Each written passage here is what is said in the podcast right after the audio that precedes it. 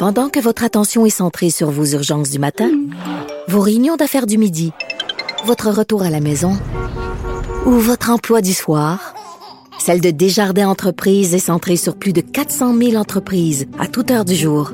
Grâce à notre connaissance des secteurs d'activité et à notre accompagnement spécialisé, nous aidons les entrepreneurs à relever chaque défi pour qu'ils puissent rester centrés sur ce qui compte, le développement de leur entreprise.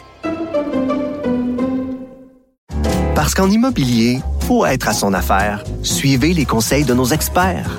Via Capital, les courtiers immobiliers qu'on aime référer. Bonne écoute. Un adolescent de 17 ans poignardé. Une autre femme assassinée.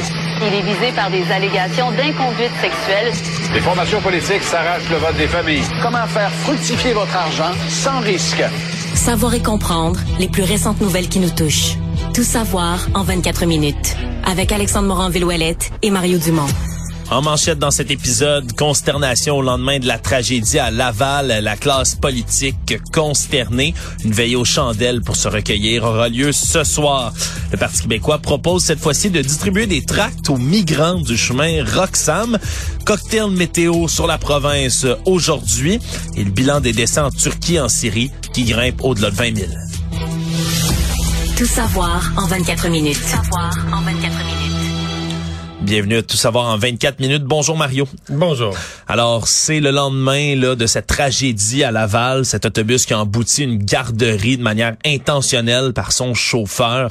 Et toujours, on cherche à savoir, avoir des réponses sur les motifs qui ont mené à cette attaque, euh, quasiment cet attentat qui a eu lieu hier, alors que toute la classe politique s'est réunie aujourd'hui, les uns après les autres. François Legault, le premier ministre, mais également tous les chefs des oppositions qui se sont présentés sur place à Laval, sur le parvis de l'église Sainte-Rose de Lima, qui est le même endroit où ce soir, il va y avoir lieu une veillée aux chandelles de 18h30 à 22h.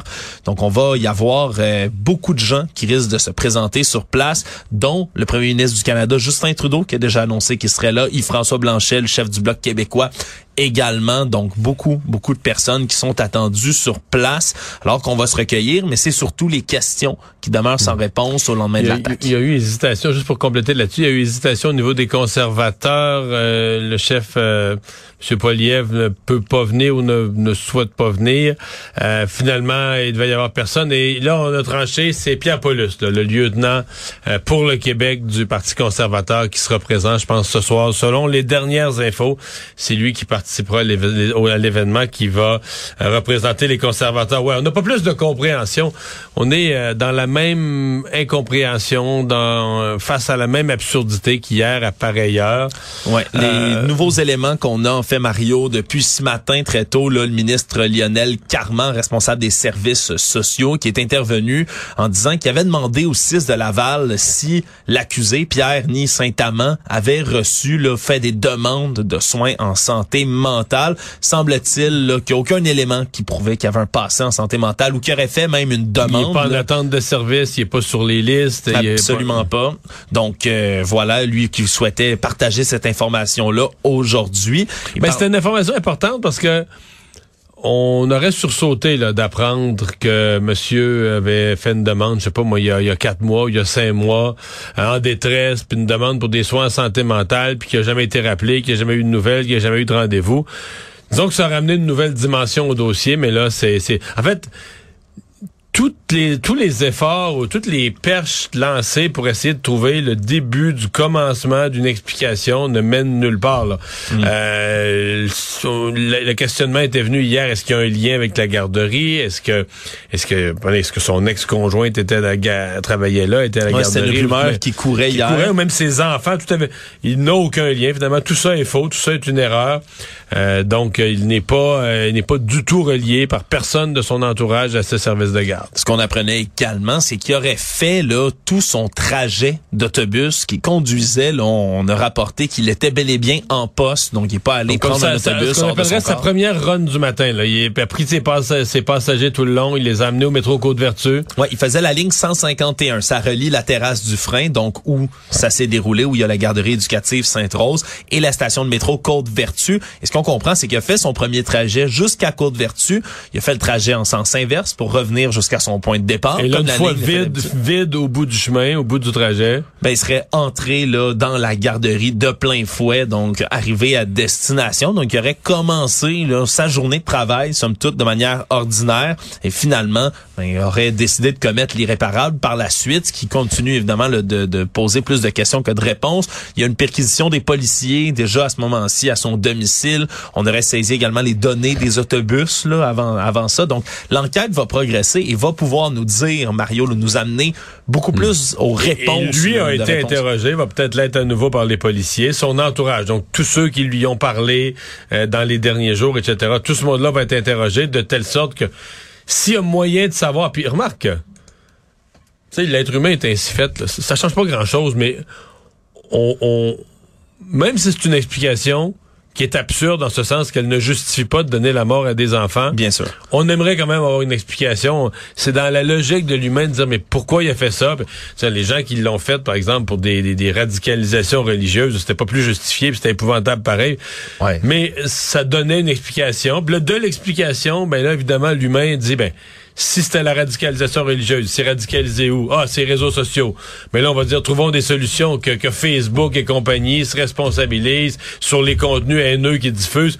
Mais à partir du moment où on n'a pas l'ombre d'une explication, on ne on peut pas non plus se mettre sur le chemin des solutions là, du Ouais, tout. absolument, parce qu'il y a des gens qui parlaient aujourd'hui, entre autres, là, de mieux protéger les garderies, mieux Mais encadrer. physiquement, j'ai vu cette histoire de mettre des, des blocs de béton. Ben ouais, mais là, tu pensé? C'est ouais, parce que c'est un cas, euh, à moins que je me trompe, on n'a pas vu beaucoup de véhicules emboutir des garderies là, dans non, les puis tu vas dernières faire des garderies, des bunkers euh, entourés de blocs de béton au cas où. Ouais, à cause d'un événement qui semble isolé. Mais c'est parce que les gens vont trouver autre chose, là. Je veux dire, ils vont se trouver un beau-frère qui a, de la- qui, a- des explosifs.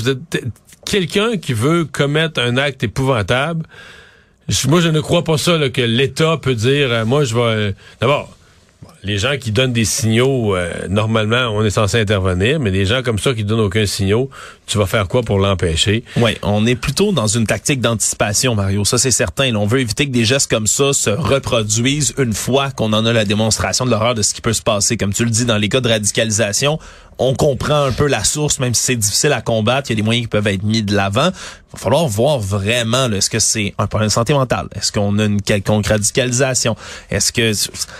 J'en nomme deux, Mario, parce que j'en vois pas d'autres. Mais C'est que le geste peut être complètement absurde? Que Complètement aléatoire, là. C'est-à-dire que l'individu souffre, euh, vient de vivre des choses difficiles, puis il s'en prend à l'humanité. S'en prend, il en veut à tout le monde, s'en prend à l'humanité, puis il veut faire un geste d'éclat, puis une garderie, ben c'est ça qui est ça. Ouais. Est-ce que ça peut être aussi fou, aussi bête que ça? Ouais, puis habituellement ce genre d'acte-là, même des pour les gens qui, qui font des ce qu'on appelle les folies meurtrières ou qui agissent là, on parle souvent en anglais du lone wolf, là, le loup solitaire qui Mais souvent, le loup prépare, solitaire prémédite. est radicalisé. Ou souvent, très souvent. il va avoir passé des heures sur des sites Internet précis. avoir qui- planifié son coup de manière là, précise, puis Puis à peut-être peut- écouter des endoctrineurs là, qui vont y dire, tu sais, qui vont y mettre dans la tête des idéologies radicales. euh, Puis, et qui- donc une cause, une cause qui justifierait des gestes extrêmes. là. Ouais, puis peut-être, on, je vais pas m'avancer dans les spéculations, mais peut-être que des activités qu'on voyait pas ou des recherches qu'ils avaient fait, qu'ils avaient fait sur ces euh, sur ces réseaux sociaux vont être dévoilées par la police.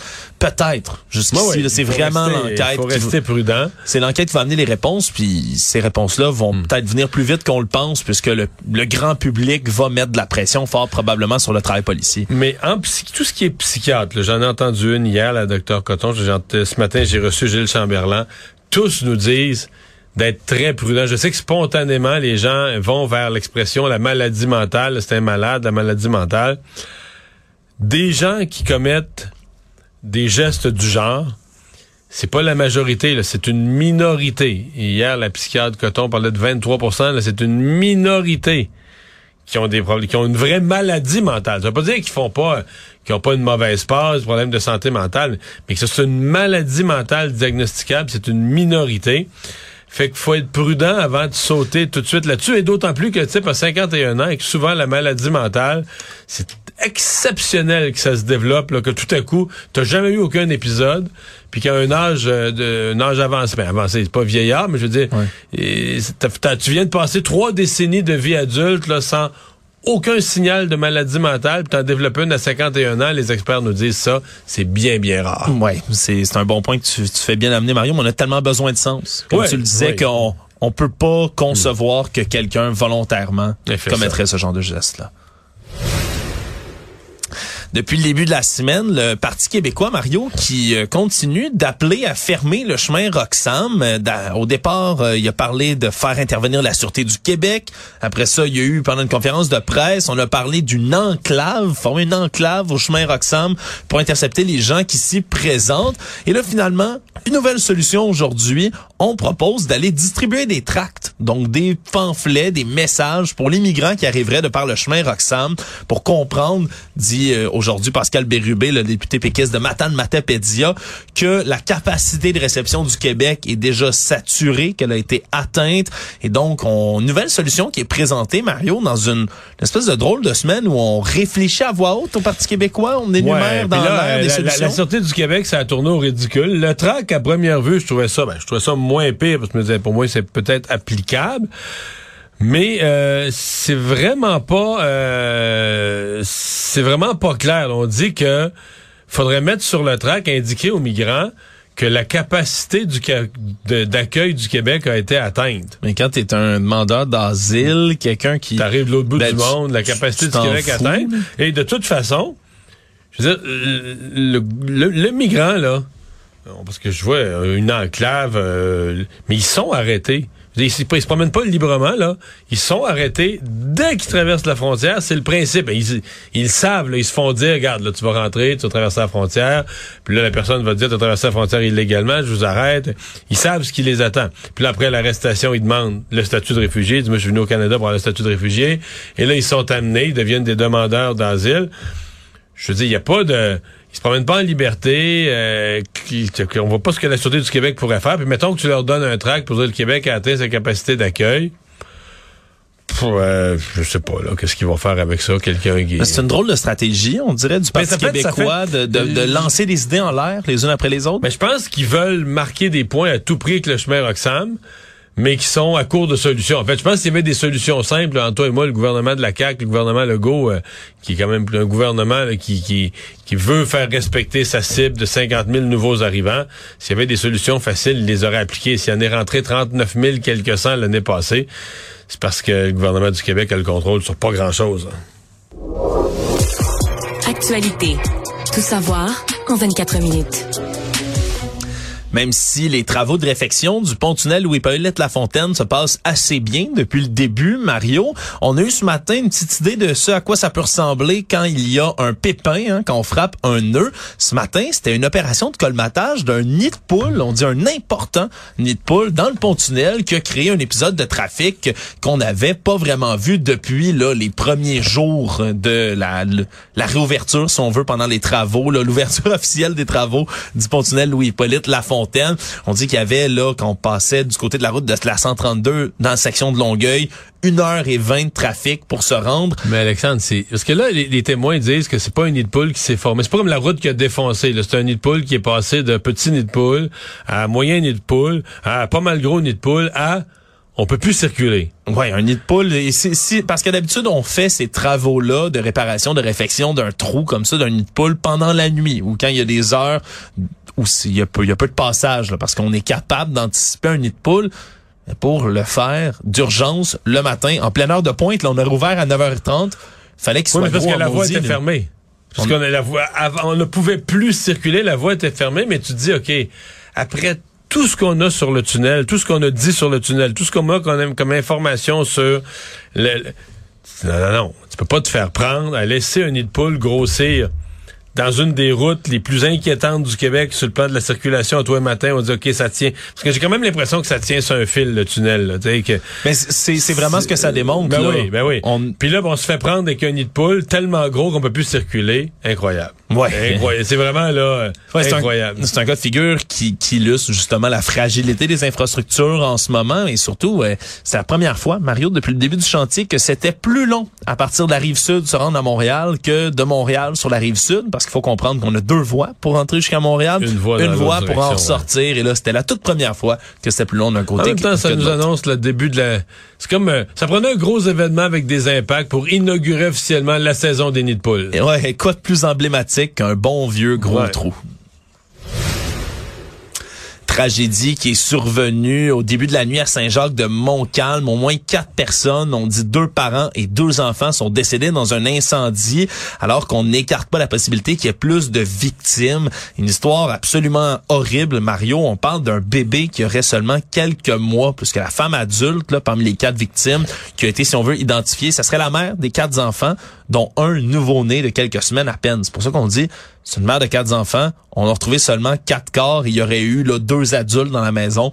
Donc, les autorités qui sont sur place pour tenter de trouver dans les décombres quelques autres personnes. Donc, c'était un événement extrêmement tragique. On écarte... Mais euh, ouais. ça, on n'est même pas capable de... euh, on n'est même pas capable du côté de la Sûreté du Québec de confirmer que ce sont ces personnes-là. On y va parce que c'est les gens qui vivaient à cette adresse-là.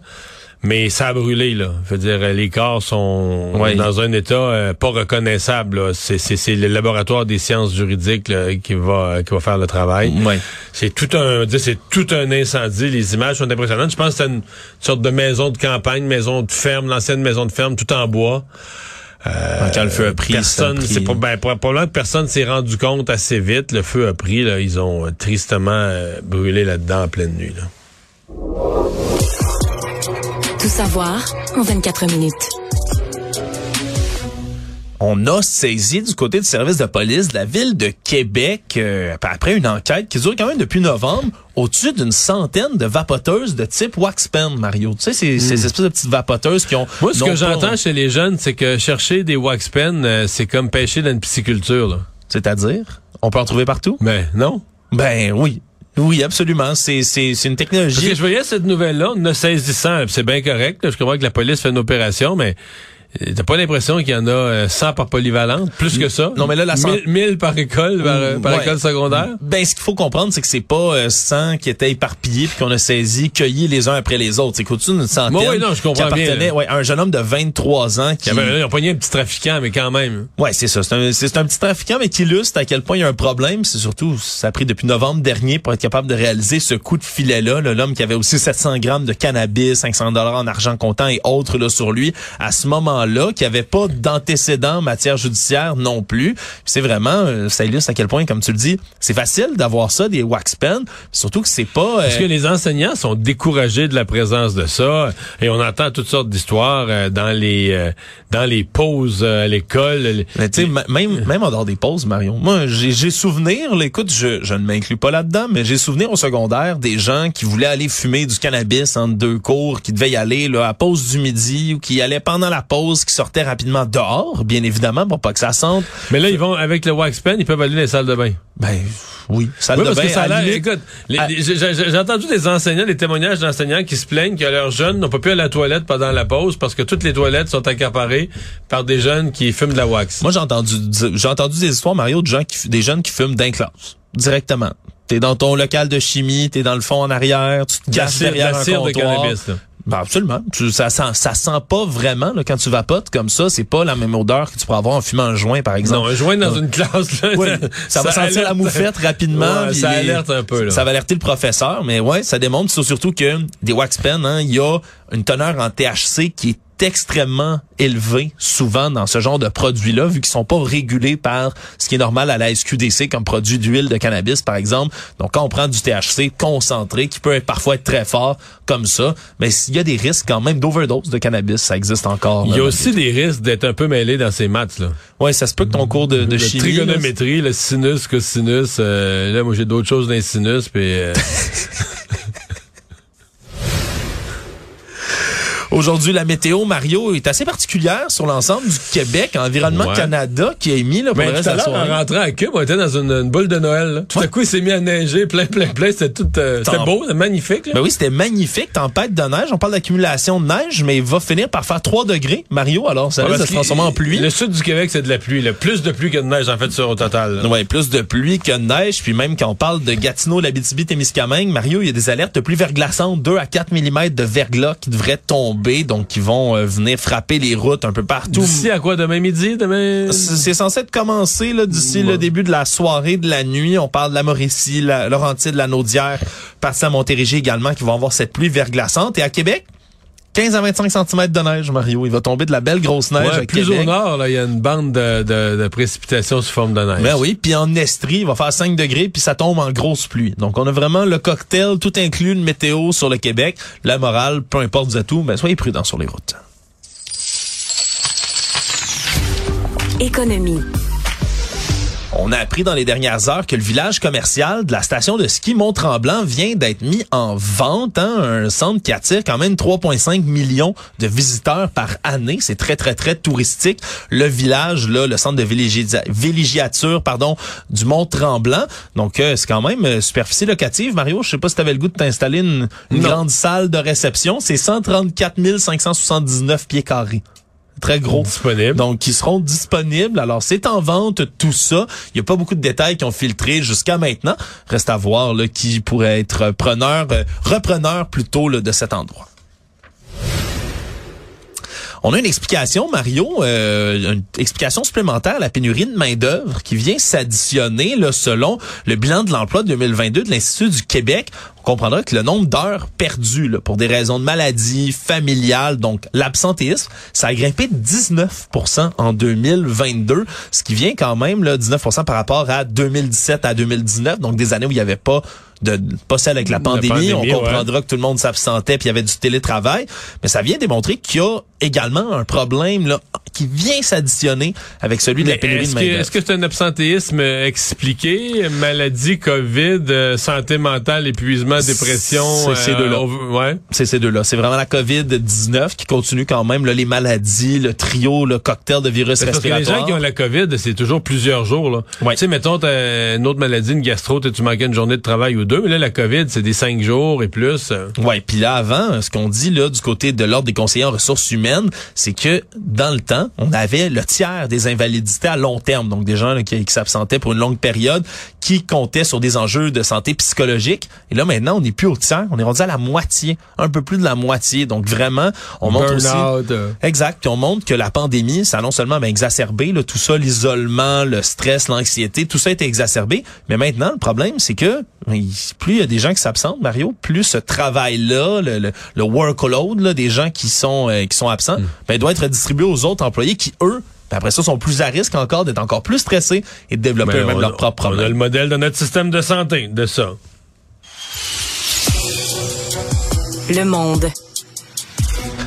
Il y a des responsables à Washington, aux États-Unis, qui ont confirmé que le ballon chinois eh, qui a été abattu samedi durant la fin de semaine, ballon chinois, je rappelle que Pékin qualifiait d'aéronef civil utilisé à des fins de recherche particulièrement météorologiques, mais selon Washington, il s'agirait bel et bien d'outils d'espionnage qui ont été observés. Là, il y a des photos qui ont été prises par des avions espions U-2 américains qui montrent qu'il y avait entre autres ben, plusieurs antennes, donc des antennes de communication, beaucoup de panneaux solaires qui étaient assez larges pour faire fonctionner des capteurs collectant du renseignement. Et on dit donc que ce serait, là, malgré ce que dit Pékin, bel et bien un ballon espion. Mais là, ils l'analysent aussi à partir des débris, là, parce qu'ils ont recueilli un certain nombre de débris en mer là, de, de- du ballon qu'ils ont abattu. On est encore à récolter justement des morceaux là, de l'épave qui est tombée dans l'Atlantique près des côtes de la Caroline du Sud. Donc on, on essaie encore là, de, de trouver. Et je voyais que les, les Américains, l'impression qu'ils ont à ce moment-ci, à partir des premières données recueillies, c'est que c'est un ballon qui aurait fait peut-être